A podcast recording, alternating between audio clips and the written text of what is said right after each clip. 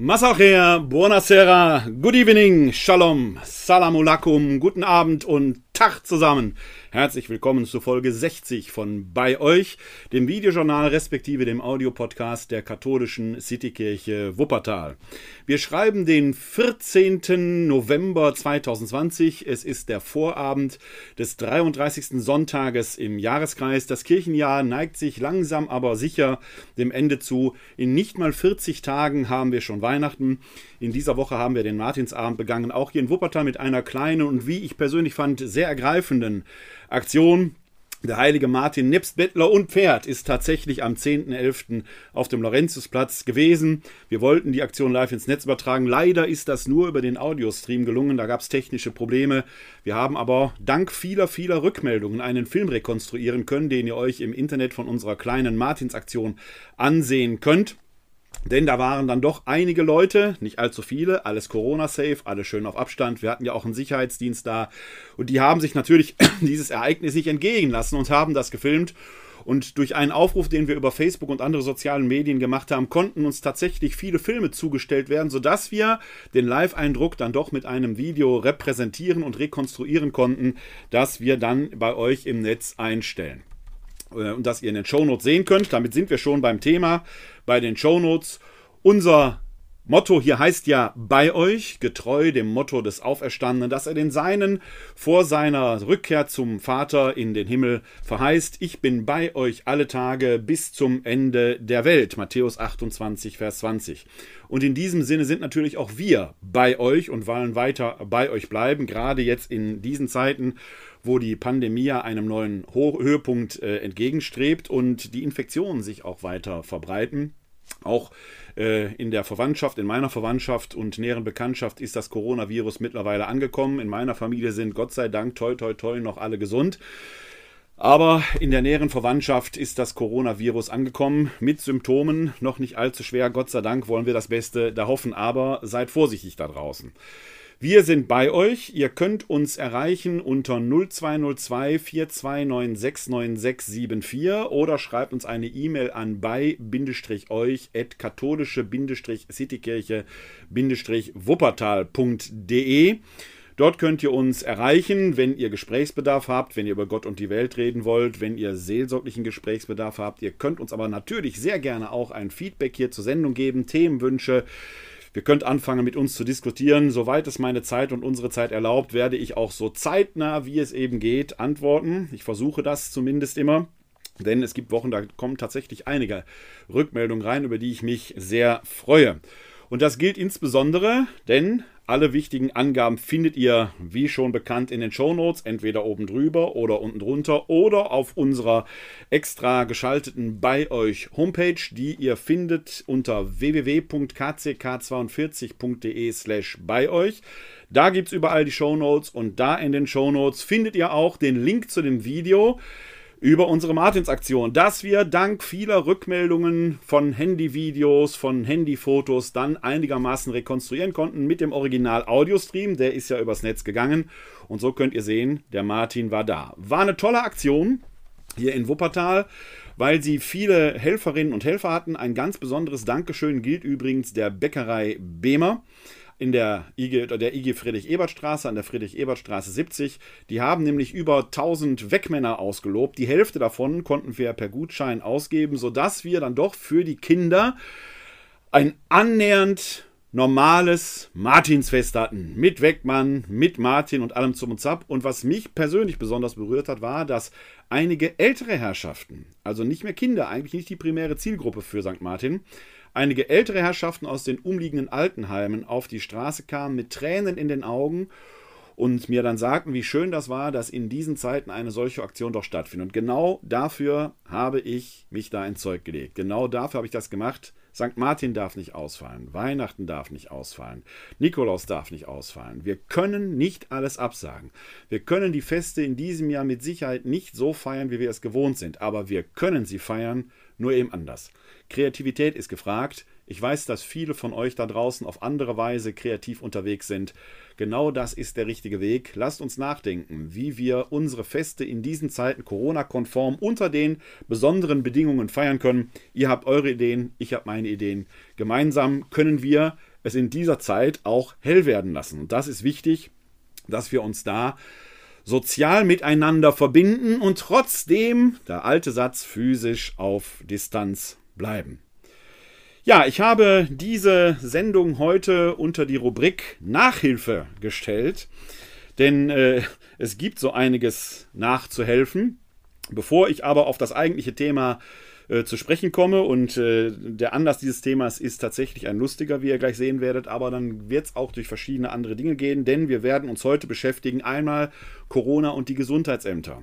Da läuft doch einiges durcheinander. Ich kriege es ja im Moment, ich habe es gerade gesagt, live ein wenig selber mit in der Verwandtschaft und engeren Bekanntschaft, welches Chaos da teilweise herrscht.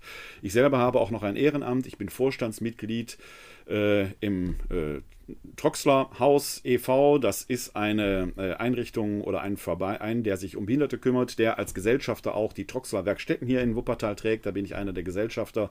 Und was man da in diesen Zeiten mitkriegt, wie die Kooperation oder die Nicht-Kooperation der Behörden mit solchen Einrichtungen ist, äh, die sozialtherapeutischen Werkstätten äh, Troxler Haus e.V.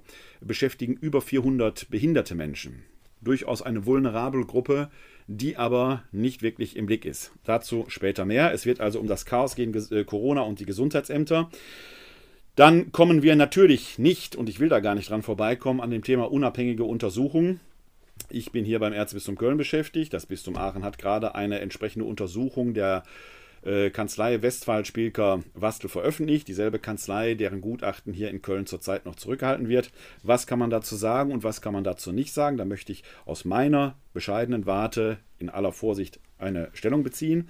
Zumindest eine Momentaufnahme. Mehr kann man ja dazu eigentlich gar nicht sagen. Und dann möchte ich zum Schluss noch ein äh, bemerkenswertes Projekt vorstellen, über das ich in der jüdischen Allgemeine gestolpert bin. Aber zuerst noch wieder ein kurzes Feedback, denn noch in der letzten Woche erreichte mich von euch ein Feedback.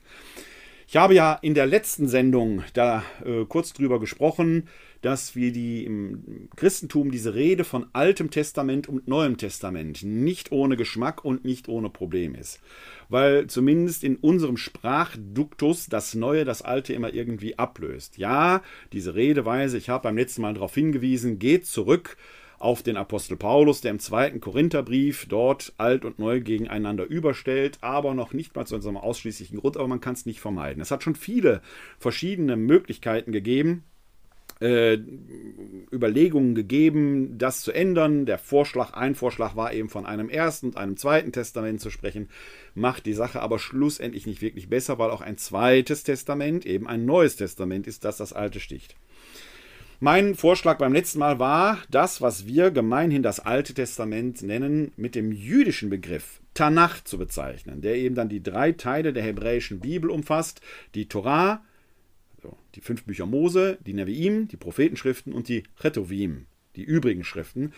Die hebräische Bibel ist dort etwas anders geordnet als eine christliche Bibel, aber es geht um diesen Schriftumfang. Also wir könnten uns eigentlich dieses hebräischen Begriffs, dieses jüdischen Begriffs bedienen, wenn wir das, was wir gemeinhin mit dem Alten Testament meinen, als Tanach auch benennen.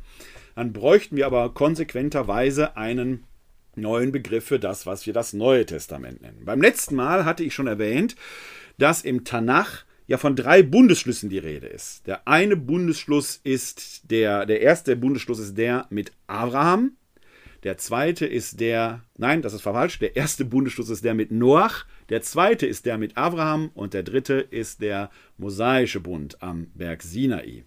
Für uns Christen kommt dann in Kreuzestod und Auferstehung der vierte Bund hinzu. Das, was man dann als neuen Bund bezeichnet und damit auch schon eine Redeweise aus dem Alten Testament aufnimmt, denn im Buch des Propheten Ezechiel, also einer der Neviim, wird dieser Begriff Ich werde mit euch einen neuen Bund schließen schon aufgenommen. Also, wenn wir das Wort Testament mal gegen Bund austauschen könnten, wären wir schon einen Schritt weiter. Denn dass es neue Bundesschlüsse gibt, die die alten nicht aufheben, sondern erweitern, ist ja ein Topos, den wir schon im Alten Testament vorfinden. Man könnte also die drei Tanach-Bundesschlüsse, die da erwähnt sind, Noach, Abraham, Mose, jetzt einfach weiterzählen. Wir haben also einen vierten Bund, den Gott in Jesus Christus mitbeschlossen hat. Ich finde das eine bedenkenswerte Lösung, eine bedenkenswerte Idee, wenn man dann einfach vom vierten Bund sprechen würde. Aber wenn ihr weitere Ideen habt, wie man dieses wirklich diffizile Problem lösen könnte, ohne dass es da zu solchen exklusiven Ausschließlichkeiten kommt, nach dem Motto, jetzt gilt nur noch das Neue, das Alte ist alles vergangen, dann bin ich sehr dankbar. Schreibt es weiter in die Kommentare. Ich bin da sehr interessiert dran, da eine Lösung für zu finden. Und für uns Theologen heißt es ja immer, der Sensus Fidelium, der Glaubenssinn des Volkes Gottes, ist quasi die oberste äh, Maßgabe, das, woran wir uns orientieren können. Der Glaubenssinn des Volkes sitzt hier vor den Screens oder an den Lautsprechern. Also wenn ihr Ideen habt, wie man das lösen könnte, lasst es mich wissen, schreibt es in die Kommentare rein, schreibt mir eine E-Mail an bei-euch at katholische-citikirche-wuppertal.de. Ja, Steigen wir mal in das Themenpad ein, in meine Themenliste. Und da bin ich heute über eine lustige Meldung in der Wuppertaler Rundschau gestolpert. Die möchte ich euch gerade in diesen Zeiten, wo alles draußen schon dunkel wird und wo viele von Corona vielleicht geängstigt äh, auch da sitzen, nicht enthalten, weil die tatsächlich was von Augenzwinkern hat und weil es vielleicht dann aber, ob schon hier in Wuppertal real passiert, fast schon eine Parabel ist. Die Überschrift lautet, wenn ihr vor den Bildschirmen sitzt, kann ich es euch mal zeigen, hier in der Wuppertaler Rundschau, Waschbär-Alarm auf dem Ölberg. Das muss ich zuerst sagen, der Ölberg ist hier in Wuppertal, Elberfeld, ein Hügel, die Elberfelder Nordstadt, die wird auch Ölberg genannt. Nicht, weil das so eine fromme Gegend sei, das ist sie vielleicht auch, sondern weil in früheren Zeiten, als Wuppertal noch eine sehr große Industriestadt war, dort oft Öllampen brannten. Und deswegen hat dieser Stadtteil bis heute den Namen Ölberg. Gibt es natürlich auch in Jerusalem. Wissen wir, hat da aber einen anderen Grund. So, Waschbäralarm auf dem Ölberg. Und dann lesen wir in dem Text folgendes und ich finde es wirklich herrlich. Und das im dritten Stock. Entdeckt hat ihn Klaus Döring. Ich war auf dem Weg zum Einkaufen, als ich an dem Fenster vorbeilief. Das schlafende Tier hielt ich zunächst für eine Katze, klopfte gegen die Scheibe. Als es sich aufrichtete, blickte mich ein Waschbär an. Der 75-Jährige zückte seine Kamera und machte diesen tollen Schnappschuss von dem Kletterkünstler. Er muss über die Regenrinne hochgekommen sein, schätzt Döring. So niedlich wie Waschbären aussehen, sind sie allerdings nicht. Ich rief das Ordnungsamt an und wurde dort mit einer Tierexpertin verbunden. Sie riet mir, den Waschbären bloß nicht anzufüttern, denn sie können zu einer Plage werden, sich einnisten, Mülltonnen verwüsten und auch Krankheiten übertragen, erzählte Döring. Aber was tun? Die Expertin empfahl, ein wenig Eukalyptusöl auf die Fensterbank zu träufeln. Den Geruch mögen die Tiere wohl nicht. Ich hatte nur Essigessenz da. Es funktionierte trotzdem. Angewidert kletterte der Kleinbär die Regenrinne wieder hinunter. Allerdings schaffte er es nicht alleine aus dem Hinterhof. Klaus Döring musste Fluchthilfe leisten. Zur Straße führte vom Hof hinaus aus kein Weg, er ist sozusagen eingemauert durch die angrenzenden Häuser. So musste ich dem Waschbären helfen, über die Mauer zu kommen, da er trotz einer dort lehnenden Leiter nicht drüber kam. Ich schnappte mir einen Besen und drückte ihn, der Bürste, am Hintern über die Mauer. Herrliches Bild, heute in der Wuppertaler Rundschau. Ein Waschbär, der mit einem Besen am Hintern über die Mauer gedrückt wird. Wer jetzt von euch da draußen an Donald Trump gedacht hat, das ist ganz, ganz böse, dass ihr diesen Gedanken gehabt habt aber er ist nur allzu menschlich. Ich habe den auch gehabt. Wenn man Donald Trump aus dem Weißen Haus wie einen Waschbär mit einem Besen über die Mauer heben muss. Herrliches Bild. Ich wollte es euch nicht vorenthalten, diese wunderbare Geschichte hier aus der Wuppertaler Rundschau. Denn das, was da gerade in Washington passiert, mittlerweile soll Donald Trump ja vorsichtig angedeutet haben, dass er vielleicht doch verloren haben könnte. Das ist schon äh, äh, eine ganz spezielle Geschichte. Äh, und das in einer äh, der wichtigsten Demokratien, nein, der wichtigsten Demokratie äh, der Gegenwart ist schon sehr speziell. Also vielleicht können die Amerikaner und Amerikanerinnen sich da ein Vorbild an Klaus Döring nehmen, einen Besen zur Hilfe nehmen und dem armen Waschbär dort aus dem Weißen Haus in die Freiheit verhelfen. Also, wollte ich euch nicht ersparen. Und damit sind wir schon beim Thema Nachhilfe. Denn dieser Waschbär brauchte offenkundig Nachhilfe. Es ist etwas in der letzten Woche äh, geschehen, was auch mich ein wenig mit Trauer erfüllt hat. Denn in London ist Lord Jonathan Sachs, einer der beeindruckendsten jüdischen Denker der Gegenwart, im Alter von 75 Jahren verstorben. Und da gibt es in der jüdischen Allgemeinen einen wirklich wichtigen und guten Nachruf. Link findet ihr in den Show Notes, geschrieben von Julian Chaim Susan, einem Rabbiner. Und auch den möchte ich euch vorlesen, denn da kommen wichtige Stichworte drin vor, wo ich sagen muss, Jonathan, Jonathan Sachs gibt uns allen da eine Nachhilfe und das wird uns in dieser Sendung etwas weiter beschäftigen. In dem Nachruf von Julian Chaim Susan heißt es, eines der großen Themen für Rabbiner Sachs war es, wie Religionen zum besseren Miteinander beitragen können, in einer zersplitterten Welt auch müssen. Dazu war es zunächst nötig, Raum und Gehör für eine besondere Art von Respekt zu schaffen, nicht nur im Sinne von Toleranz, bei der man den anderen in seiner Andersartigkeit erträgt, die Unterschiede aushält, sondern indem man sie als Bereicherung der Gesellschaft empfinden soll. Die Würde des Andersseins wiederherzustellen, Dignity of Difference, wie er es nannte, schließlich war es das, was das Judentum prägte – Ankämpfen gegen falsche Machtverhältnisse, indem man eine andere, eine jüdische Perspektive einnimmt, nicht mit Macht und Stärke, sondern durch den Geist Gottes. Auch mit der Mehr, dass Religionen schuld an den meisten Kriegen in der Welt seien, räumte er in seinem Buch Not in God's Name auf, Not in God's Name auf. Dennoch blieb er kritisch gegenüber Extremisten, warnte Europa davor, als Hotel missbraucht zu werden, schon Jahre vor der Flüchtlingskrise. Die Würde des Andersseins ist aus Rabbiner Sex eben nicht nur eine edle Forderung an willige Gläubige, sondern der respektvolle und friedfertige Umgang miteinander ist auch die unverhandelbare Voraussetzung für alle Mitglieder der Gesellschaft, wenn sie als solche in ihr akzeptiert werden wollen. Hey, ich habe gestern deinen Rabbiner im Fernsehen gesehen, war spannend. Seine Arbeit, seine Themenwahl war alles andere als beliebig. Er selbst erklärte zu Beginn seiner Amtszeit 2013 als also zu Ende seiner Amtszeit 2013 als Oberrabbiner Englands, er habe gleich zu Beginn dieser Berufung 1991 festgestellt, dass das britische Judentum im Übergang befindlich war, die Synagogen überaltert, die Jugend mehr am säkularen denn am religiösen Leben interessiert. Damals beschloss er, die Probleme systematisch zu analysieren, um Strategien zu entwickeln und gegenzusteuern, indem er zu den jeweiligen Themen je ein Buch schrieb und so gezielt in die jüdische Gesellschaft hineinwirkte. Das allein wäre schon bemerkenswert genug, aber er ließ es nicht dabei. Er setzte darauf und alles daran, dass seine Popularität nicht zuletzt in den Medien dazu beitragen könnte, auch säkulare Juden wieder für ihre Wurzeln zu interessieren. Dieser Mensch, dieser Rabbiner, der mit 75 Jahren verstorben ist, und auch hier wieder zu früh, selbst in hohem Alter ist es immer zu früh, wenn man stirbt, hat gewusst, wie man die modernen Medien einsetzen konnte. YouTube-Videos, Blogs, TED-Talks, die er gehalten hat. Er war seiner Zeit darin weit voraus. Er ist kein Digital Native, aber er hat das benutzt. Warum? Weil er seine eigene Popularität und Integrität eingesetzt hat, um die Menschen wieder zu begeistern. Die Medien und die Macht der Medien darf man nicht unterschätzen.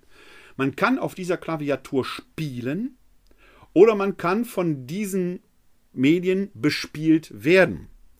Die Frage ist, setzt man die Agenda oder wird man zur Agenda der Medien? Wird uns im Laufe dieser Sendung noch beschäftigen.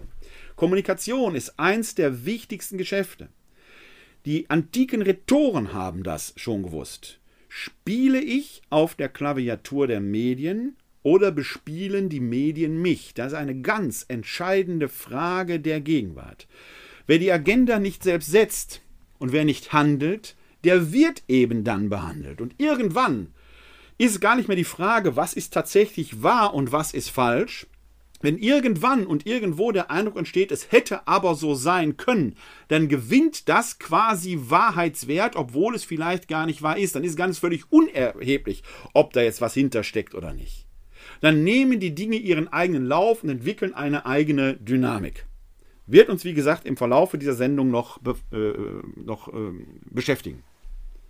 Jonathan Sachs aber hatte offenkundig eine Integrität der eigenen Person, die er einsetzte und einsetzen konnte für sein eigentliches Thema der Verkündigung. Er trat also hinter die Botschaft zurück. Wir Theologen nennen so etwas diaphan. Man muss diaphan sein für die eigene Botschaft. Ich sage das sehr oft auf Lektorenschulungen, wenn ich sage, es geht beim Vortrag der biblischen Texte nicht darum, sich selbst nur als Werkzeug Gottes zu verstehen und die dann monoton irgendwie herüberzubringen, das Wort Gottes kann doch nicht langweilig sein.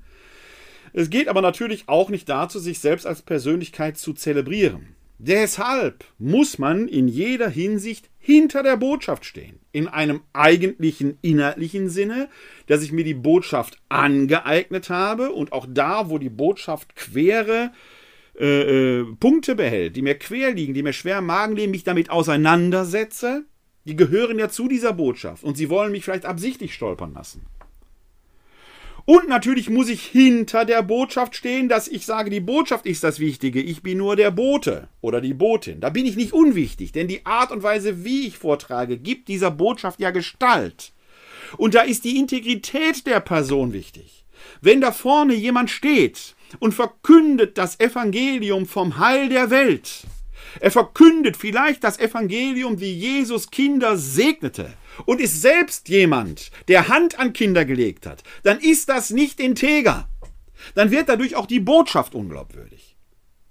Die Integrität der Person ist das, was Jonathan Sachs eben eingesetzt hat. Das zweite, die Dignity of Difference, die Unterschiedlichkeit wahrnehmen. Wenn alles bunte durcheinander gemischt wird, erhalten wir nur eine braune Soße daraus. Der Unterschied ist das, was den Unterschied macht. Der Unterschied ist das, was dem Einzelnen Identität gibt. Wir sind eben nicht uniform, Gott sei Dank. Und das hat Würde. Über Unterschiedliches kann ich aber auch streiten. Streit, wenn er konstruktiv ist, ist immer gut, weil wir da gegenseitig lernen können, voneinander lernen können, den eigenen Horizont erweitern können. Streit, wenn er nur darum geht, den anderen fertig zu machen, in Ruchlosigkeit und Infamität zu bezichtigen, ist negativ, weil er uns keinen Deut weiterführt. Dann können wir hinterher sagen, ich habe gewonnen. So what?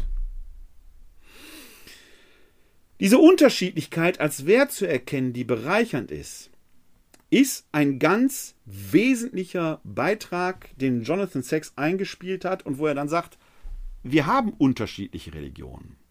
Nehmen wir nur mal als Beispiel die drei großen monotheistischen Religionen: Judentum, Christentum, Islam. Dann haben wir diese wunderschöne Ringparabel von Lessing, Nathan der Weise, wo man irgendwie den Eindruck hat, eigentlich ist völlig egal, was man macht. Nein, so egal ist es dann nicht, weil es die Unterschiedlichkeit dieser drei Religionen ist, die dann den Unterschied ausmacht und jeder, jeder Religion dann die eigene Würde gibt nehmen wir nur als Beispiel, nur als Beispiel die Person Jesu Christi, wie unterschiedlich die gewichtet wird. Für uns Christen ist er wahrer Mensch und wahrer Gott, weil Gott in Kreuzestod und Auferstehung eben den vierten Bund geschlossen hat. Gerade weil Christus als gekreuzigter trotzdem aufersteht, als Gottverlassener stirbt und trotzdem aufersteht, gerade deshalb, gerade deshalb wird für uns Christen darin der vierte Bund geschlossen. Der neue Bund eben. Juden können Christus nicht als Sohn Gottes akzeptieren. Und darin sind sie den Muslimen gleich. Die sehen in ihm auch nicht den Sohn Gottes. Für Juden wie für Muslime ist Jesus bestenfalls ein Prophet. Bestenfalls ein Prophet. Da haben wir also schon mal ein Alleinstellungsmerkmal von uns Christen. Man sagen kann, ist eben nicht gleich. Wir glauben alle an den Gott Abrahams, den Urvater, aber in der Person Jesu scheiden sich schon die Geister. Sind denn jetzt Juden und Muslime gleich? Nein, weil Abraham hatte zwei Söhne. Den Ismael, in unserer Lesart Tanach, wie für uns Christen, der Sohn der Magd, so ein bisschen geschummelt, ist er da Vater geworden. Seine Frau Sarah, die noch keine Kinder hatte, führt die Magd ihm zu. Und den Isaak, den Verheißenen, den Sohn seiner Frau Sarah. Das ist der verheißene Sohn, zumindest in der jüdisch-christlichen Lesart. Da sind Juden und Christen wieder zusammen. Muslime aber führen sich auf die Ismail-Linie zurück. Das ist eine ganz andere Linie, eine ganz andere Geschichte. Und von der Warte aus behaupten dann Muslime, Juden und Christen hätten zwar schon viel Wahrheit, aber eben nicht die ganze. Es mögen drei Ringe sein, die in Abraham ihren Ursprung haben, aber diese drei Ringe können nicht gleichermaßen wahr sein. Welcher Ring jetzt der richtige ist, können wir intrinsisch in dieser Welt gar nicht beantworten, weil wir dafür eine Metaebene bräuchten, die wir nicht haben. Diese Metaebene werden wir erst posthum nach unserem Tod bekommen, weil wir dann erkennen, wie Gott ist und ich vermute, dass Gott noch ganz anders ist. Ich habe hier schon mal die Geschichte erzählt, ich erzähle sie aber noch mal gerne. Saß mal zusammen mit Leonid Goldberg, der Vorsitzende der jüdischen Kultusgemeinde, Mustafa Aygün, damals Sprecher der muslimischen Gemeinde am Kleef und meine Wenigkeit, Katholik, bei einem Espresso zusammen.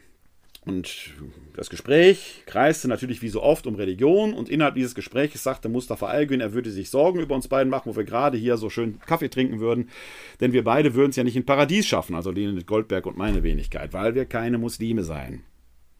Daraufhin habe ich damals geantwortet, das kann der Christ so nicht unterschreiben, weil für uns Christen letzten Endes alle zu Gott kommen, sagt Paulus. 2 Korinther 15, wir alle müssen vor dem Richterstuhl Christi offenbar werden und werden den Lohn empfangen für das Gut und Böse, das wir im irdischen Leben getan haben. Dann habe ich gesagt, wenn da oben die Tür aufgeht und da kommt Mosche raus, Mose, dann hoffe ich, dass der Leonid Goldberg für uns beiden ein gutes Wort einlegen wird. Wenn da oben die Tür aufgeht und Mohammed kommt da raus, dann hoffe ich, Mustafa, dass du für den Leonid und für mich ein gutes Wort einlegen wirst. Wenn da oben Jesus Christus die Tür aufmacht, dann verspreche ich euch heute hier, ich lege für euch beide ein gutes Wort ein. Dann habe ich Augenzwinkern hinzugefügt, wenn da oben die Tür aufgeht und singen die Internationale, weiß ich gar nicht, ob ich da überhaupt rein will. Was will ich damit sagen? Wir müssen uns hier auf Erden einen Reim auf diese Fragen machen. Wir können gar nicht anders. Und ja, jede Religion hat das Recht und jeder Mensch, der sich gläubig zu einer Religion bekennt, und in diesem Sinne ist selbst der Atheismus eine Religion, hat das Recht, das für sich als Königsweg zu begreifen. Jetzt kommt aber Jonathan Sachs, Dignity of Difference. So wahr ich meine eigene Haltung begreife, auch als Königsweg begreife, muss ich doch aus Respekt vor den anderen zumindest die Chance anerkennen, dass ich irren könnte und den Horizont der anderen mich erweiternd als solches als Chance begreife. Überall da, wo es fundamentalistisch wird, und da ist es egal, ob es der ultraorthodoxe jüdische Fundamentalismus ist, ob es ein evangelikaler christlicher Fundamentalismus ist, oder ob es ein fundamentalistischer Islamismus ist, wird es brandgefährlich, weil da dieses Korrektiv, die Würde des Unterschiedlichseins aus dem Blick gerät und dann werden schnell Messer gewetzt. Und ja, in jeder Religion findet man diese Hinweise auf Gewalt.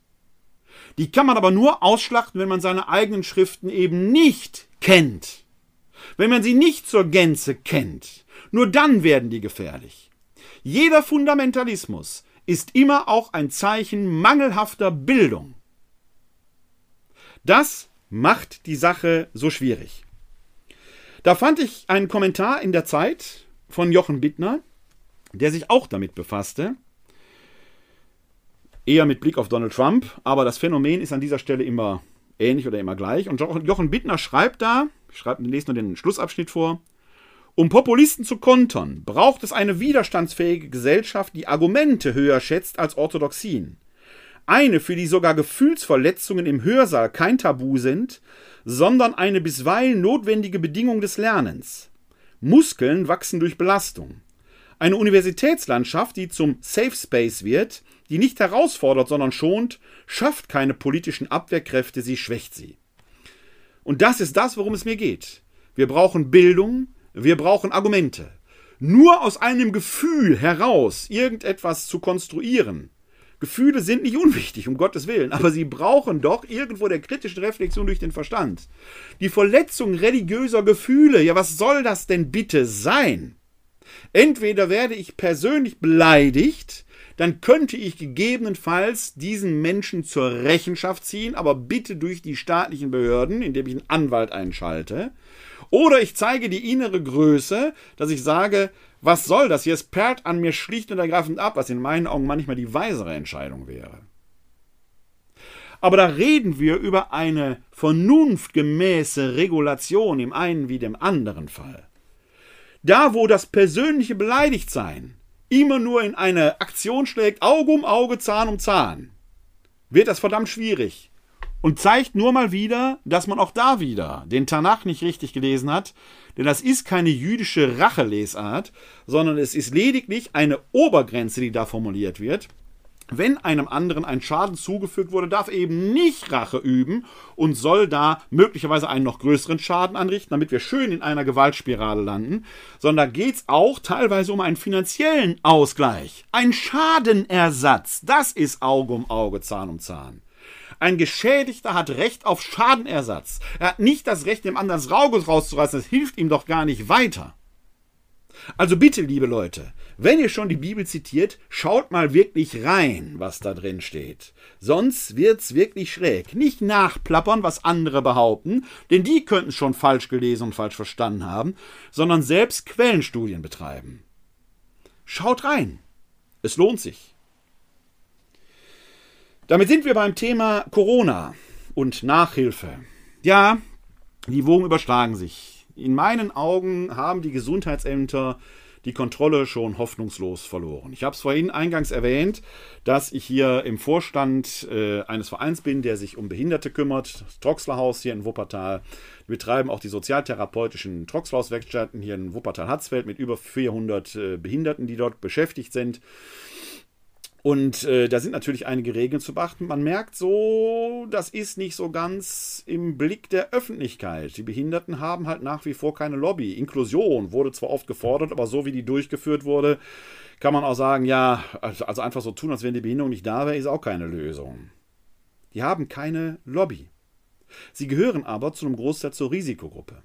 Und dann wird vorher schnell immer gesagt, ja, dann müssen wir halt die Risikogruppen außer, damit die anderen normal leben können. Liebe Leute, wenn wir mal Risikogruppe definieren, alleine als die, die über 60 sind, alleine als die, die eine wie auch immer geartete Vorerkrankung haben und die nur Medikamente nehmen müssen, dann sind wir dabei 25 bis 30 Prozent unserer bundesdeutschen Bevölkerung. Also locker mal 25 Millionen Menschen.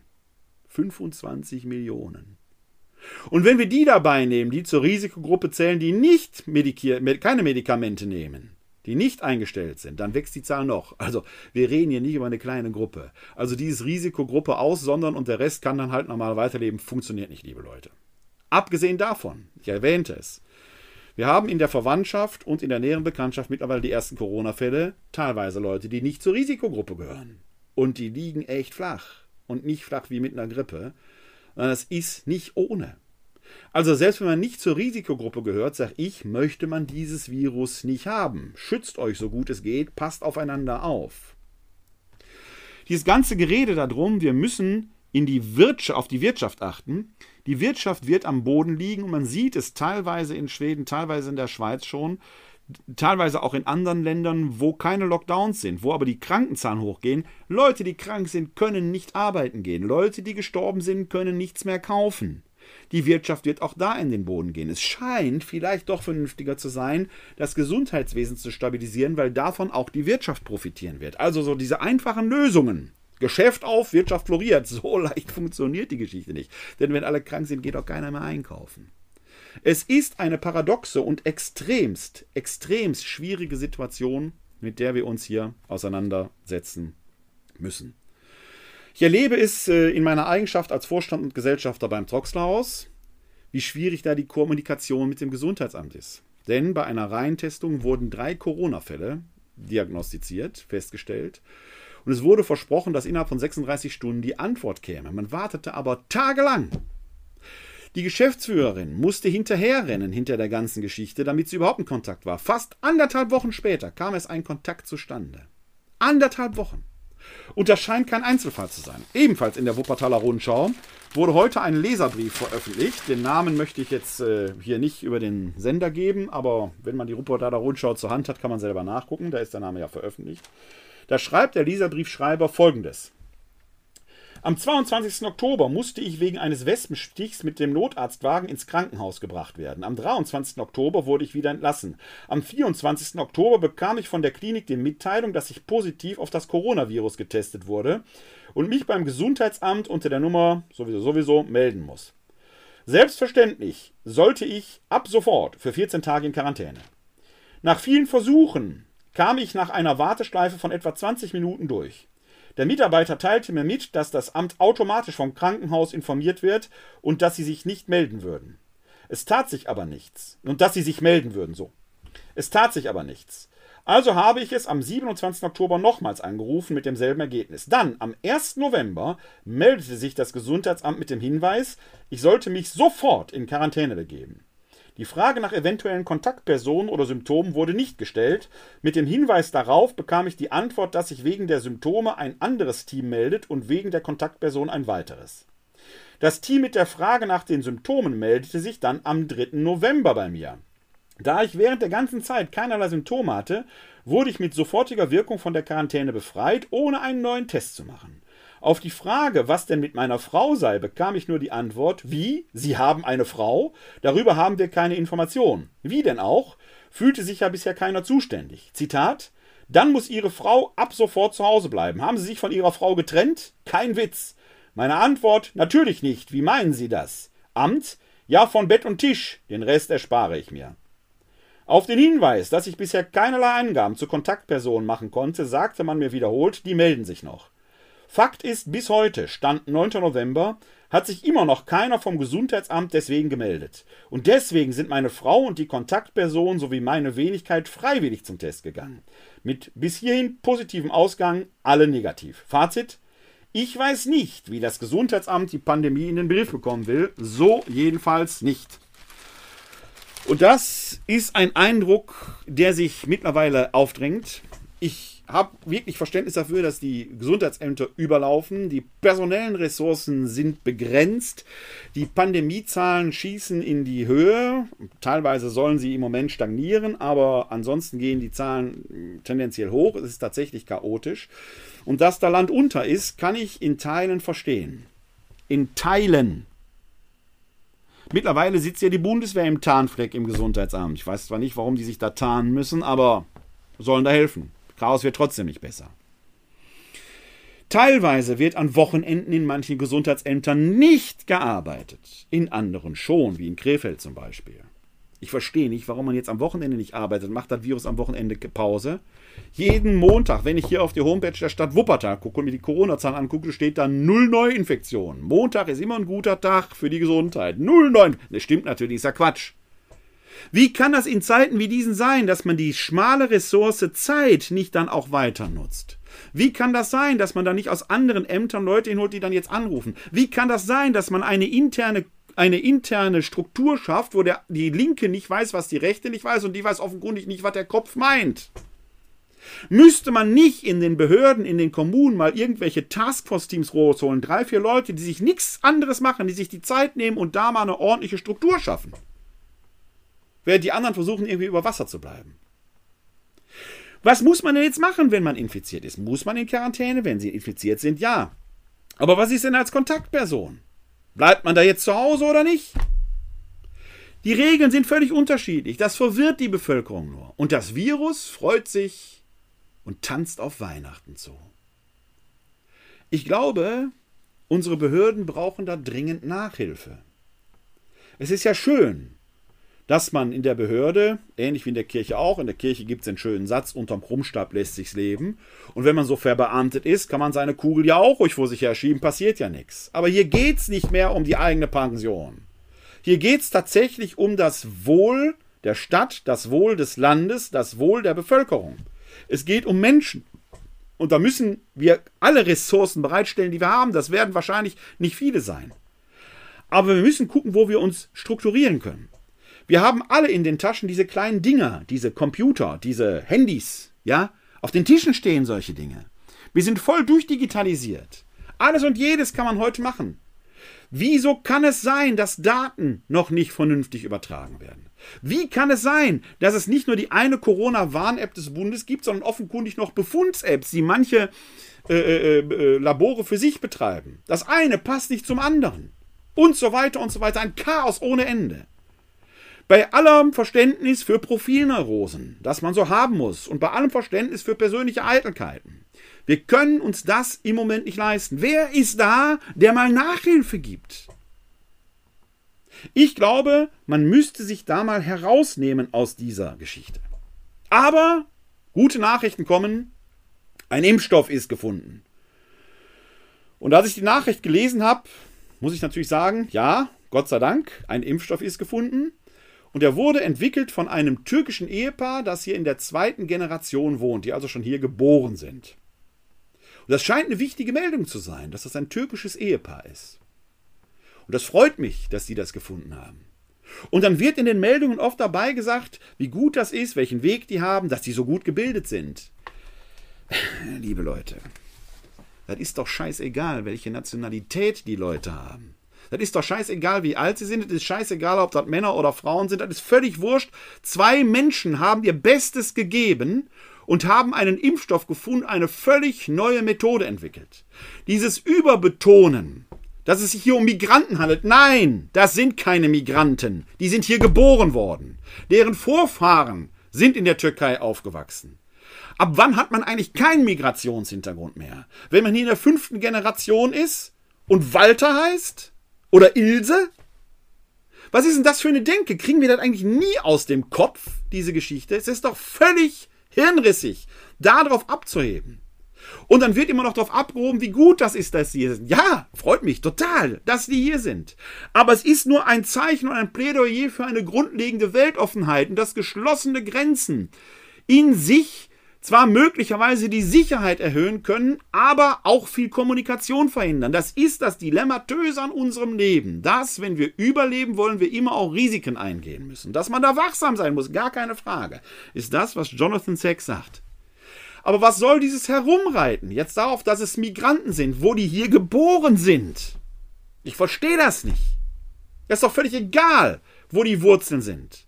Zwei intelligente Leute haben Leben, Geld, Lebenszeit, Ressourcen eingesetzt, um einen Impfstoff zu entwickeln für die Bevölkerung. Und ich vermute mal, dass es ihr Schade nicht sein wird. Und das ist ja auch nur allzu berechtigt. Wer so arbeitet, hat auch den Lohn dafür verdient. Meine Meinung. Wie komisch diese Sachen sind, kann man übrigens auch an der neuen Vizepräsidentin der USA, der kommenden, sehen, an Kamala Harris. Da wird auch permanent auf ihre Herkunft hingewiesen. Ja, mein Gott, die USA sind ein Schmelztiegel. Menschen aus aller Herren Länder sind da zusammengekommen und deren Nachfahren leben da. Warum ist deren Herkunft immer noch so wichtig? Da steckt doch immer noch dieser Begriff drin, dass der weiße Mensch irgendwie dann doch mehr wert sei. Warum wird bei Kamala Harris in tausend Artikeln über ihren weißen Anzug gesprochen? Hat irgendjemand schon mal über die blaue Krawatte von Joe Biden geschrieben, warum die so glänzt? Ich verstehe das nicht. Ist das wichtig? Ist das relevant? Ist das interessant? Ja, und wenn Kamala Harris ihren weißen Hosenanzug hatte, um an die Suffragetten zu erinnern, dann kann das bestenfalls einen Bildungshintergrund zeigen, den ein solcher Kommentator da schreibt, aber es ist völlig irrelevant, weil es wichtig ist, dass dort eine Person ist, die integer ist, die Integrität der Person. Und in dem Fall auch die Integrität eines Joe Biden ist das, was Amerika jetzt braucht. Nach dem Waschbär, den man da jetzt aus dem Weißen Haus irgendwie tragen muss. Das ist doch der entsprechende Punkt. Wenn wir uns permanent nur mit solchen Nebensächlichkeiten befassen, immer nur mit dem, Adjektiven, was einem Mensch als Eigenschaft irgendwie beiwohnt, dann kommen wir nicht weiter an dieser Stelle. Wir brauchen also eine völlig neue Zugehensweise. Wir brauchen die Kraft der Argumente. In puncto Corona und wie gesagt, ich habe mich ja gerade etwas aus dem Fenster gelehnt, was so die Organisation von Gesundheitsämtern, von Ordnungsbehörden angeht. Da ist sehr viel zu verbessern und wir müssen es jetzt verbessern. Deswegen muss man eigentlich ein Taskforce-Team gründen, das diese Verbesserung jetzt zu Wege bringt.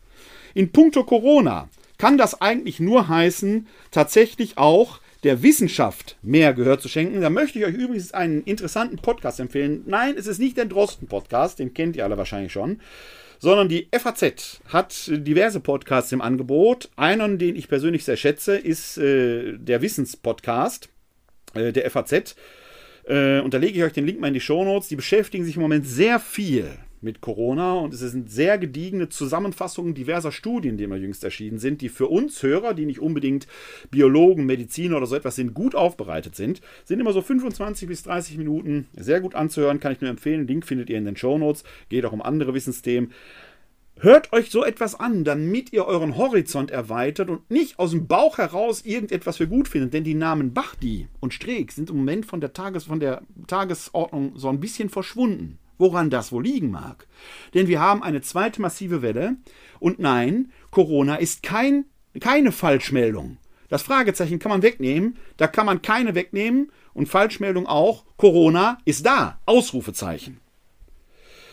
Auf ein ähnliches Phänomen macht dann der gerade schon erwähnte Christian Drosten in seiner Schillerrede aufmerksam, die die Zeit komplett dokumentiert hat. Einen Teil daraus möchte ich zitieren. Christian Drosten schreibt da, Gerade weil es auf unser persönliches Verhalten ankommt, brauchen wir verlässliche Informationen. Die Pandemie ist kein unabwendbares Schicksal. Muss ich mal eben kurz dazwischen gehen. Das ist genau meine Meinung. Die Pandemie, die Corona-Pandemie, bricht über uns nicht als fatales Signal unabwendbarer Art hinein. Wir haben Mittel und Wege, dem zu begegnen. Das Ehepaar in Mainz hat dort einen Impfstoff gefunden. Möge er tatsächlich seine Wirkung zeigen. Aber selbst wir als Einzelpersonen haben doch die Möglichkeit, uns da zu schützen. Wir können Abstand halten. Wir können die Masken anziehen und wir sollen sie anziehen. Wir können uns die Hände waschen. Wir können das Risiko enorm minimieren. Ganz ausschalten können wir es nicht, aber wir können das Risiko enorm minimieren. Die Pandemie ist kein unabwendbares Schicksal. Christian Drosten weiter. Wir selbst bestimmen durch unser Verhalten, ob sich die Lage verschlimmert oder verbessert. Jeder von uns leistet so oder so seinen persönlichen Beitrag. Daher ist die wissenschaftsbasierte Information der Öffentlichkeit für mich eine eh genauso wichtige Strategie im Kampf gegen das Virus wie die Entwicklung eines Medikaments oder Impfstoffs. Damit sind wir beim zweiten zentralen Punkt angekommen, dem ich heute nachgehen will, der Frage nach der mit der Freiheit in Zusammenhang stehenden Verantwortung. Was fangen wir mit all der Freiheit an, die wir so sehr schätzen? Was leiten wir daraus für den Umgang mit anderen Menschen und der Gesellschaft als Ganzes ab? Bei der Antwort auf diese Frage scheint mir Schiller besondere Aktualität zu haben. Für ihn war klar, dass persönliche Freiheit nicht losgelöst von der Gesellschaft gelingen kann. Schiller war bereit, auch seinen Mitmenschen Freiheit zuzugestehen. Damit die Freiheit aller geschaffen und erhalten werden kann, ist es wiederum notwendig, dass die Menschen füreinander einstehen und Verantwortung füreinander übernehmen. Umso besser das klappt, umso weniger bedarf es auch Eingriffe von oben. In der Pandemie hat sich gezeigt, wie relevant dieser Grundsatz noch heute ist. Je mehr ich mich als Individuum aus freien Stücken verantwortlich verhalte, desto weniger Anlass gebe ich dem Staat ins gesellschaftliche Leben einzugreifen. Je unbedachter und egoistischer ich aber handle, desto eher muss der Staat meine Freiheit beschränken, um das Gemeinwesen wie auch das Wohlergehen der anderen Menschen wirksam zu schützen. Was aber bedeutet verantwortliches Handeln? Reicht es, frei nach Schiller, aus, die Menschen auf ihre freie Entscheidung hinzuweisen, in der Pandemie nur aus Neigung ohne äußeren Zwang das Richtige, Vernünftige zu tun? Werden sie dann freiwillig mitmachen? Oder brauchen wir, frei nach Immanuel Kant, einen eher strengen Hinweis auf Pflicht und Verantwortung, eine Art pandemischen Imperativ, Handeln in einer Pandemie steht so, als seist du selbst positiv getestet und dein Gegenüber gehörte einer Risikogruppe an? Ein starkes Wort, dieser pandemische Imperativ, dem ich persönlich äh, folgen kann und wo ich persönlich der Meinung bin, das äh, ist äh, völlig nachvollziehbar. Genau darum geht's, dass man so handelt, als sei man positiv, um den anderen zu schützen. Also diesen Drostschen Imperativ sollte man in die Philosophie und Medizingeschichte geradezu übernehmen. Aber wir sehen hier dran auch noch etwas. Wir brauchen gegen das emotionsgesteuerte, panische, angstbesetzte, emotional hysterische immer wieder die Information. Die Emotion muss in Form gebracht werden, informiert gebracht werden. Gefühlte Wahrheiten reichen alleine nicht aus. Ja, damit komme ich jetzt zu einem speziellen Thema, das uns hier im Erzbistum Köln jetzt schon sehr, sehr lange beschäftigt und äh, in meinen Augen auch viel zu lange beschäftigt, weil ich das Ganze für ein ausgemachtes äh, Drama äh, auch kommunikativer Art halte, was da passiert ist.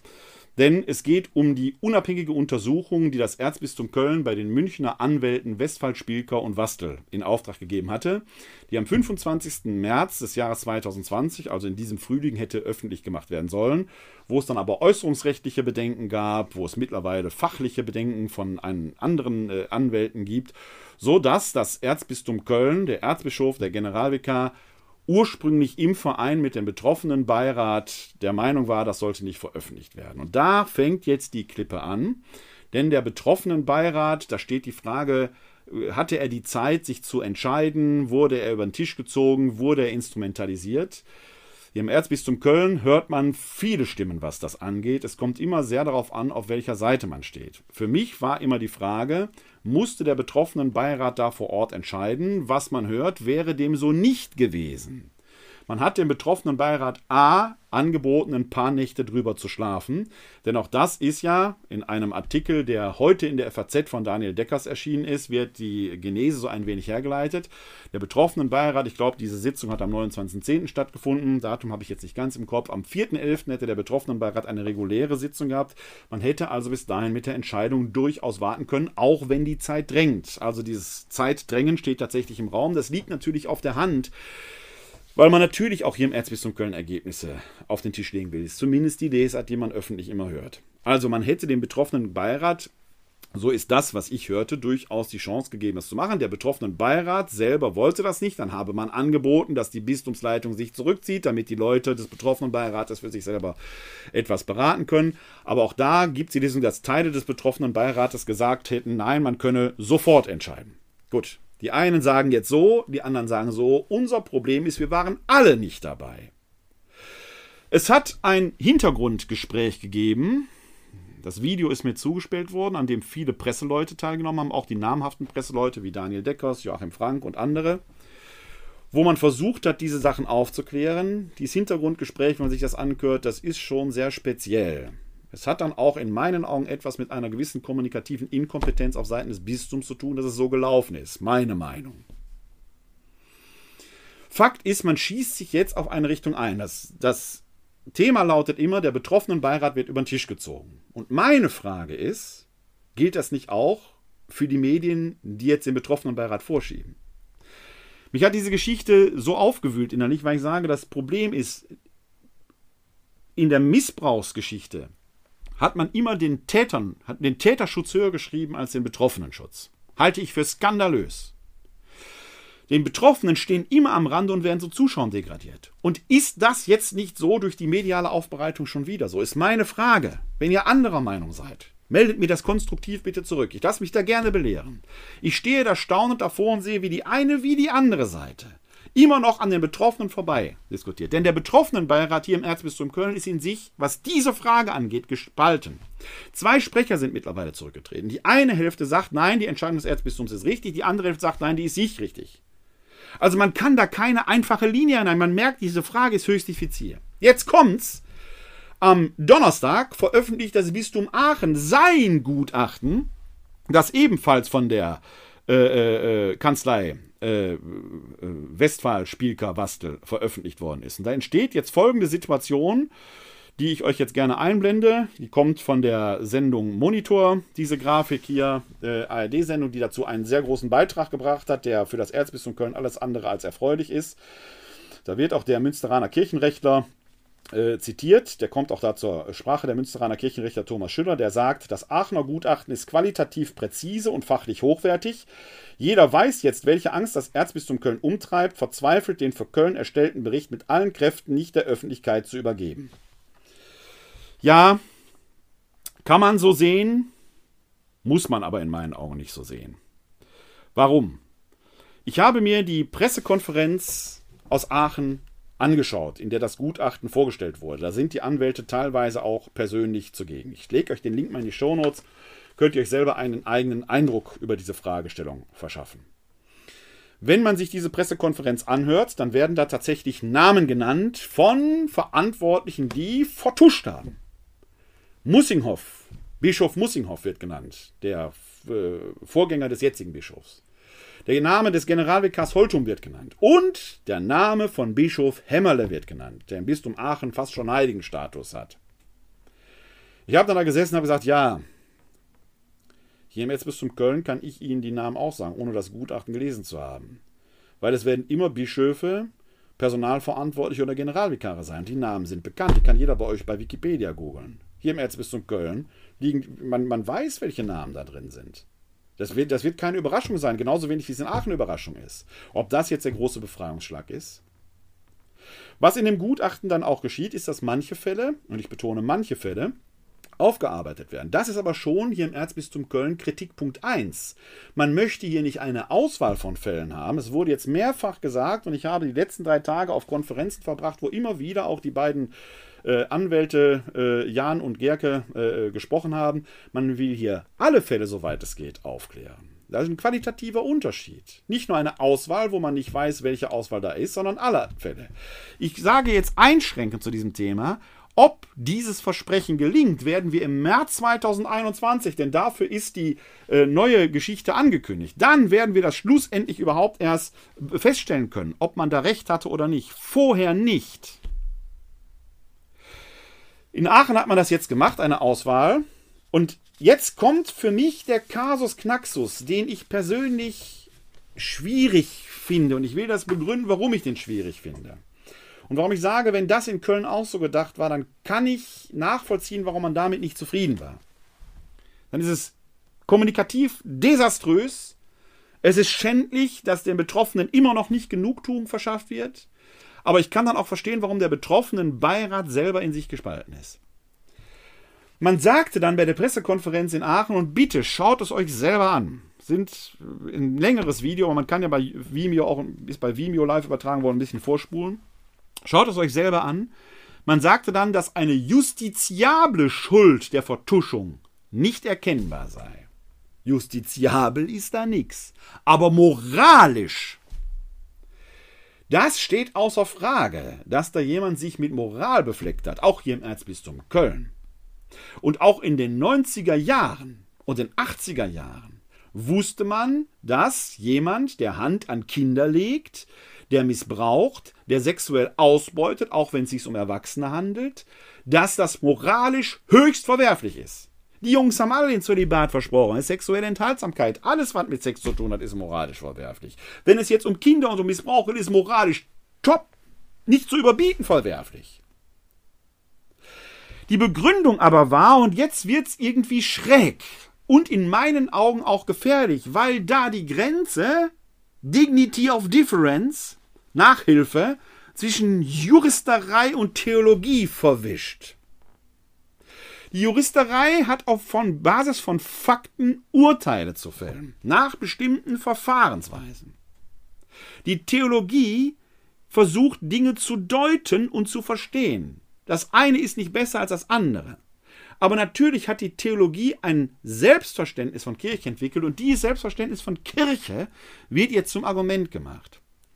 Die Herren Westphal, Spielker und Wastel sagen in diesem Interview, dass es moralisch verwerflich sei, weil es gegen das Selbstverständnis der Kirche ging, das man vertuscht habe. Und sagt, jetzt es gefährlich. Warum? Wir leben im Jahr 2020. Zwei Jahre nach der MAG-Studie, über zehn Jahre nach dem Aufdecken der ersten Missbrauchsskandale durch Pater Mertes in Berlin. Heute ist klar, dass mit heilige Kirche, im Glaubensbekenntnis sprechen ja, wir glauben an die eine heilige katholische und apostolische Kirche, dass mit heilige Kirche eine Kirche gemeint ist, die zum Heil der Menschen da ist, die den Menschen zu dienen hat und die deshalb nicht dulden kann, dass Menschen missbraucht werden, ausgebeutet werden, auf welche Art auch immer dass die Kirche an der Seite der Entrechteten zu stehen hat. Das ist heute Common Sense, das ist gar keine Frage. Ob das in den 80er und 90er Jahren auch so war, da sprach man zwar von der Option der Armen, aber meinte da wahrscheinlich immer die Armen in Lateinamerika. Die heilige Kirche war da eine makellose Kirche, an der kein Stäubchen flecken durfte. Dieser Begriff heilige Kirche ist ja interpretabel. Und jetzt wird es noch spezieller. Darf ich mit einem moralischen Wissen aus dem Jahr 2020 über Verhaltensweisen urteilen, mit dieser Argumentation, darum geht es, mit dieser Argumentation urteilen, die in Zeiten sich ereignet haben, wo das Kirchenverständnis ein ganz anderes war. Auch so falsch mir das Kirchenverständnis sein mag, aber es war damals gültig. Dieser Argumentationsstrang von Wachtel, Westphal, von, von äh, äh Wastel, Westphal und Spielker scheint mir äußerst dünnes Eis zu sein. Natürlich halte ich eine heilige, makellose Kirche für falsch. Aber es war das Idealbild, das damals galt, an dem man sich orientiert hat. Man hätte also in meinen Augen in diesem Gutachten einen ganz anderen, auch in dem Aachener Gutachten, argumentativen Weg gehen müssen. Man hätte das biblisch anders begründen können. In der Bibel steht, Wehe, wer dem Kleinsten ein Unrecht antut, es wäre besser ein Mühlstein würde ihm um den Hals gebunden. Ihr sollt Kinder segnen. In äh, den Briefen steht der Satz drin, ihr Väter erschreckt eure Kinder nicht. Also es gibt tausend Beispiele, die man da hätte machen können, um das verwerfliche Verhalten theologisch auch manifestieren zu können. Aber doch bitte nicht mit dem Selbstverständnis der Kirche. Das ist das, was ich äußerst schwach finde. Und da kann ich dem Kollegen Schüller so leider nicht zustimmen. Dass es ein präzises Gutachten ist. Nee, das ist in meinen Augen an dieser Stelle nicht präzise. Die haben die Fälle möglicherweise aufgearbeitet, aber haben sie auch alle Fälle aufgearbeitet? Oder ist es wie in Köln gewesen, dass man aus 326 Fällen gerade 15 aufgearbeitet hat? Der berühmte Fall Pfarrer Ü taucht in dem Kölner Gutachten, das haben die, die, die Juristen Gerke und Jan herausgebracht, mit einer halben Seite auf. Dass das jetzt zur Anzeige gekommen ist, ist dem damaligen Präventionsbeauftragten Oliver Vogt zu verdanken, der im Auftrag des Erzbistums das nachverfolgt hat. Dem Erzbistum Köln und dem Erzbischof von Köln da einen mangelnden Aufklärungswillen zu unterstellen, Ruchlosigkeit, äh, infame Miss, äh, infamer Missbrauch von Missbrauchten und so weiter, ist schon auch steil. Da muss man auch vorsichtig sein. Audiatur et altera pars gilt für alle Seiten. Die eine wie die andere zu hören. Ich persönlich traue mich nicht darüber, ein Urteil zu fällen. Dazu wissen wir alle viel zu wenig. Wir alle kennen dieses Gutachten nicht. Ich persönlich meine, dass wir nicht aus gefühltem Wahrheiten oder gefühltem Wissen heraus agieren sollten. Und gerade deshalb, ist meine Meinung, würde ich dem Erzbischof von Köln empfehlen, veröffentliche dieses Gutachten. Denn im Moment entsteht ein Wahrheitsbewusstsein, das mit den Fakten möglicherweise nichts zu tun hat, möglicherweise aber auch schon, wer weiß das schon, wir wissen es nicht, es ist ambivalent. Und diese gefühlte Wahrheit wird mächtiger sein als die Wahrheit, die im März 2021 möglicherweise zutage kommt. Wenn es rechtliche Bedenken gibt, schwärzt die Seiten. Schwärzt sie. Da kann man nebenschreiben. Dieser Passus ist noch umstritten, den müssen wir noch klären aber veröffentliche dieses Gutachten, damit kommunikativ der Dampf rauskommt, damit wir wieder frei denken können und den Betroffenen das Recht verschaffen können. Denn um die geht es doch letzten Endes, dass man den Betroffenen das Recht verschafft. Was wird denn jetzt in Aachen passieren? Ein toter Bischof, von dem man weiß, der hat vertuscht. Welche Überraschung. Ein emeritierter Bischof, von dem man weiß, der hat vertuscht. Und ein emeritierter Generalvikar. Und jetzt? Und jetzt? War's das? Urteil selbst. Ansonsten bin ich der Meinung, dass man den Betroffenen immer lauter Stimme verschaffen muss. Es gilt die Wahrheitsvermutung. Dazu habe ich letzte Woche einen Artikel veröffentlicht. Denn es wird mir immer viel zu schnell von der Unschuldsvermutung gesprochen, die den Tätern gegenüber gilt. Man sollte den Betroffenen zuerst die Aufmerksamkeit schenken. Es gilt die Wahrheitsvermutung. Ich möchte euch am Schluss, bevor wir in unsere kleine Schlussandacht gehen, noch auf ein Projekt aufmerksam machen, das mir in der jüdischen Allgemeinen begegnet ist. Das heißt, keine Randnotiz. Dazu möchte ich aus dem Artikel, den Link findet ihr in den Shownotes, ebenso wie den Link äh, zu dem Projekt Keine Randnotiz, möchte ich aus dem Artikel kurz vorlesen. In dem Beitrag heißt es, mit keiner Randnotiz gibt es seit einem Jahr ein Kooperationsprojekt, das Vorfälle rechter, rassistischer und antisemitischer Gewalt im Land Bremen recherchiert und dokumentiert. Auf einer digitalen Stadtkarte, keine Randnotiz.de, werden nicht nur aufsehenerregende Vorfälle wie Pulverbriefserie verzeichnet, in der seit Beginn dieses Jahres in über 30 Fällen Briefe mit einem unbekannten Pulver an Parteibüros und Politiker verschickt wurden. Publik gemacht werden auf keine Randnotiz auch Drohungen, Beleidigungen und körperliche Übergriffe, die medial wenig bis gar keine Aufmerksamkeit erfahren. Bis Ende Juli hat die Redaktion 56 Vorfälle zusammengetragen. Das sind, jetzt, das sind schon jetzt fast genauso viele wie im gesamten Jahr 2019. Demnach hat die Zahl der Beleidigungen und Propagandadelikte in diesem Jahr um rund 10% zugenommen. Die der Bedrohung ist sogar um 87,5% gestiegen. André Aden vom an der Initiative beteiligten mobilen Beratungsteam gegen Rechtsextremismus führt das weniger auf die verbesserten Erfassungsmöglichkeiten des Projektes zurück, als vielmehr auf das gewachsene Selbstbewusstsein und die gefestigten Organisationsstrukturen der Rechten. Ich bin der Meinung, was da in Bremen auf den Weg gebracht wurde mit keinerandnotiz.de, ist der Nachahmung wert. Denn auch hier gilt, dass wir das Unrecht aufdecken müssen. Wir müssen den Spot drauflegen und das auf so einer Karte, äh, deutlich zu machen, äh, wird hoffentlich auch dazu führen, dass das blinde rechte Auge immer sehender wird. Also schaut mal in die Shownotes rein, da findet ihr den Link dazu. Und vielleicht ist es tatsächlich der Nachahmung wert. Ja, kommen wir zur Schlussandacht. Wir schreiben ja, wie gesagt, den äh, 33. Sonntag im Jahreskreis. Und da möchte ich das Evangelium vom Tage euch und Ihnen verkünden. Unsere Hilfe ist im Namen des Herrn, der Himmel und Erde erschaffen hat. Aus dem heiligen Evangelium nach Matthäus. Ehre sei dir, o Herr. In jener Zeit erzählte Jesus seinen Jüngern das folgende Gleichnis Mit dem Himmelreich ist es wie mit einem Mann, der auf Reisen ging. Er rief seine Diener und vertraute ihnen sein Vermögen an. Dem einen gab er fünf Talente Silbergeld, einem anderen zwei, wieder einem anderen eines, jedem nach seinen Fähigkeiten. Dann reiste er ab. Nach langer Zeit kehrte der Herr jener Diener zurück und hielt Abrechnung mit ihnen. Da kam der, der die fünf Talente erhalten hatte, brachte fünf weitere und sagte, Herr, fünf Talente hast du mir gegeben. Sieh her, ich habe noch fünf dazugewonnen. Sein Herr sagte zu ihm, sehr gut, du bist, du tüchtiger und treuer Diener, über weniges warst du treu, über vieles werde ich setzen, komm, nimm teil am Freudenfest deines Herrn. Evangelium unseres Herrn Jesus Christus. Lob sei dir Christus. Ja, wenn Sie jetzt den Eindruck haben, bei der Verkündigung dieses Evangeliums, Sie hätten so eine Art Coitus Interruptus erlebt, dann kann ich Ihnen nur recht geben.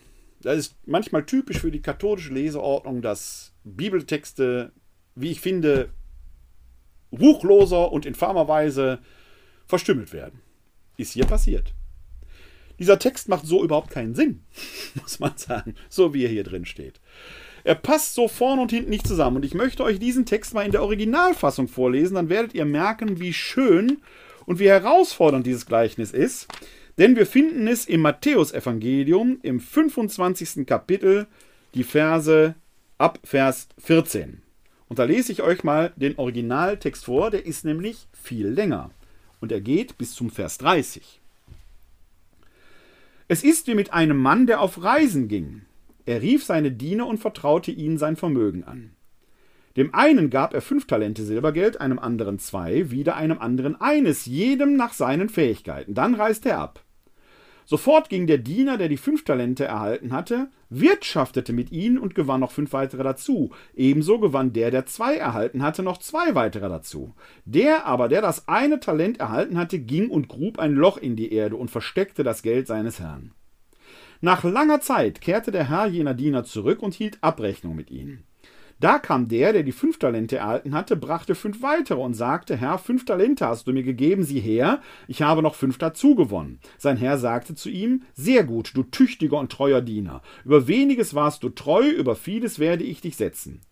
Komm, nimm teil am Freudenfest deines Herrn. Dann kam der zweite Diener, der zwei Talente erhalten hatte und sagte, Herr, du hast mir zwei Talente gegeben. Sieh her, ich habe noch zwei dazu gewonnen. Sein Herr sagte zu ihm, sehr gut, du tüchtiger und treuer Diener, über weniges warst du treu, über vieles werde ich dich setzen. Komm, nimm teil am Freudenfest deines Herrn. Es kam aber auch der Diener, der das eine Talent erhalten hatte und sagte, Herr, ich wusste, dass du ein strenger Mensch bist. Du erntest, wo du nicht gesät hast, und sammelst, wo du nicht ausgestreut hast. Weil ich Angst hatte, habe ich dein Geld in der Erde versteckt. Sieh her, hier hast du das deine. Sein Herr antwortete und sprach zu ihm, Du bist ein schlechter und fauler Diener. Du hast gewusst, dass ich ernte, wo ich nicht gesät habe, und sammle, wo ich nicht ausgestreut habe. Du hättest mein Geld auf die Bank bringen müssen, dann hätte ich es bei meiner Rückkehr mit Zinsen zurückerhalten. Nehmt ihm also das Talent weg und gebt es dem, der die zehn Talente hat. Denn wer hat, dem wird gegeben, und er wird im Überfluss haben. Wer aber nicht hat, dem wird auch noch weggenommen, was er hat. Werft den nichtsnutzigen Diener hinaus in die äußerste Finsternis, dort wird Heulen und Zähneknirschen sein. Das ist das Evangelium in seiner Gänze. Und ich muss zur Ehrenrettung der Leseordnung sagen, diese Langfassung ist auch vorgesehen. Ich bin gespannt, wie viele morgen in den Gottesdiensten nur die Kurzfassung hören werden. Die Bibel Interruptus Kurzfassung. Die aber keinen Sinn macht. Denn diese Langfassung ist ja das, was den eigentlichen Impuls in sich trägt. Ein paar Gedanken dazu. Das erste, wir lesen hier von dem Wort Fähigkeiten, griechisch Hikanotes. In der Kirche wird oft von Charismen gesprochen. Ein total aufgeladener Begriff, der oft das bezeichnet, was mit Fähigkeiten gemeint ist. Dabei geht es hier genau darum, dass der Herr, der Hausherr, seinen Diener nicht nach den Gnadengaben total aufgeladen was gibt, sondern nach den Fähigkeiten, nach den Skills, nach dem, was sie ohnehin haben. Der weiß, was die können und was die nicht können und das gibt er denen weiter. Deswegen kriegt der eine fünf, der andere zwei und der dritte eins. Der weiß schon bei dem dritten, der nur eins kommt, der kann ein bisschen was, aber die hellste Leuchte ist er vielleicht nicht. Der fünf, dem vertraut er viel an. Dann geht der Hausherr. Und jetzt wirtschaften die damit. Der mit den fünf macht zehn draus, der aus den zwei macht zwei draus. Ja, jetzt frage ich euch da draußen, was müssen die denn angestellt haben, um 100% Gewinn zu machen? Das ist ja Wucher. Mit welchen Methoden haben die denn wohl gearbeitet? Auf der Bank werden sie nicht gebracht haben. Die haben das verdoppelt. Ist ja fast, als wenn man Roulette spielt. Volles Risiko, sonst geht das nicht. Die haben volles Risiko, die haben ihre Fähigkeiten voll und ganz eingesetzt. Für ihren Herrn. Der dritte vergräbt's einfach. Er gibt dem Herrn zurück, was ihm gehört. Keinen Verlust gemacht, aber auch keinen Gewinn. Aus Angst hat er seine Fähigkeiten nicht genutzt. Wenn das kein Beispiel für die Welt heute ist, wenn jeder nur an sich denkt, ist zwar an alle gedacht, wir kommen keinen Schritt weiter. Wenn wir in Stadt und Land und Kirche nicht volles Risiko gehen, um die Menschen zu gewinnen, wenn die Gesundheitsämter nicht auch die letzte Ressource noch ausnützen und sich dafür auch organisieren. Man macht aus fünf nicht zehn Talenten, wenn man das kopflos macht. Man muss es organisiert machen, muss einen Plan haben. Und wenn man die zwei Talente hat und verdaddelt die, macht aber vier daraus zum Schluss, weil man volles Risiko gegangen ist, dann ist das gut. Oder gräbt man ein Gutachten einfach nur ein, weil man zwar weiß, das ist nicht schlecht, das ist nicht gut, aber ich schaffe dadurch eine Stimmung, die in sich so schlecht ist, dass selbst ein super gutes Gutachten nicht mehr gehört werden wird. Ich bin der Meinung, ein bisschen mehr Risiko wäre besser. Bringt's raus. Schwärzt sie schwarz, schwärzt die fraglichen Stellen, die justiziabel sein könnten, die fraglich sein könnten, wo ihr noch unsicher seid. Aber den Rest lasst die Leute selber urteilen. Und dann legt im März noch ein Top-Gutachten obendrauf. Ihr werdet Helden sein. Ihr werdet auf der Klaviatur der Medien spielen. So spielen die jetzt mit euch. Nicht gut.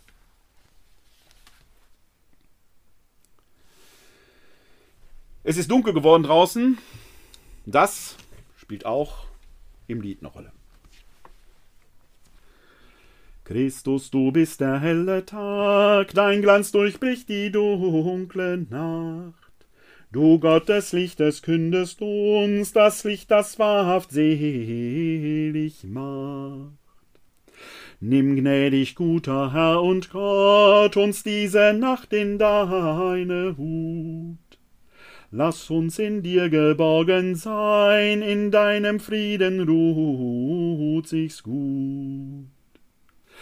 Gib, dass nichts Arges uns bedrängt, der böse Feind uns nicht verführt und lass nicht zu, dass Geist und Leib vor deinem Auge schuldig wird.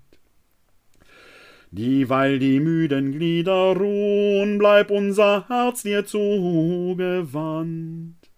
Wir sind dein Volk, das dir vertraut, beschütze uns mit harter Hand sei deiner Diener eingedenk, die du mit deinem Blut erkauft.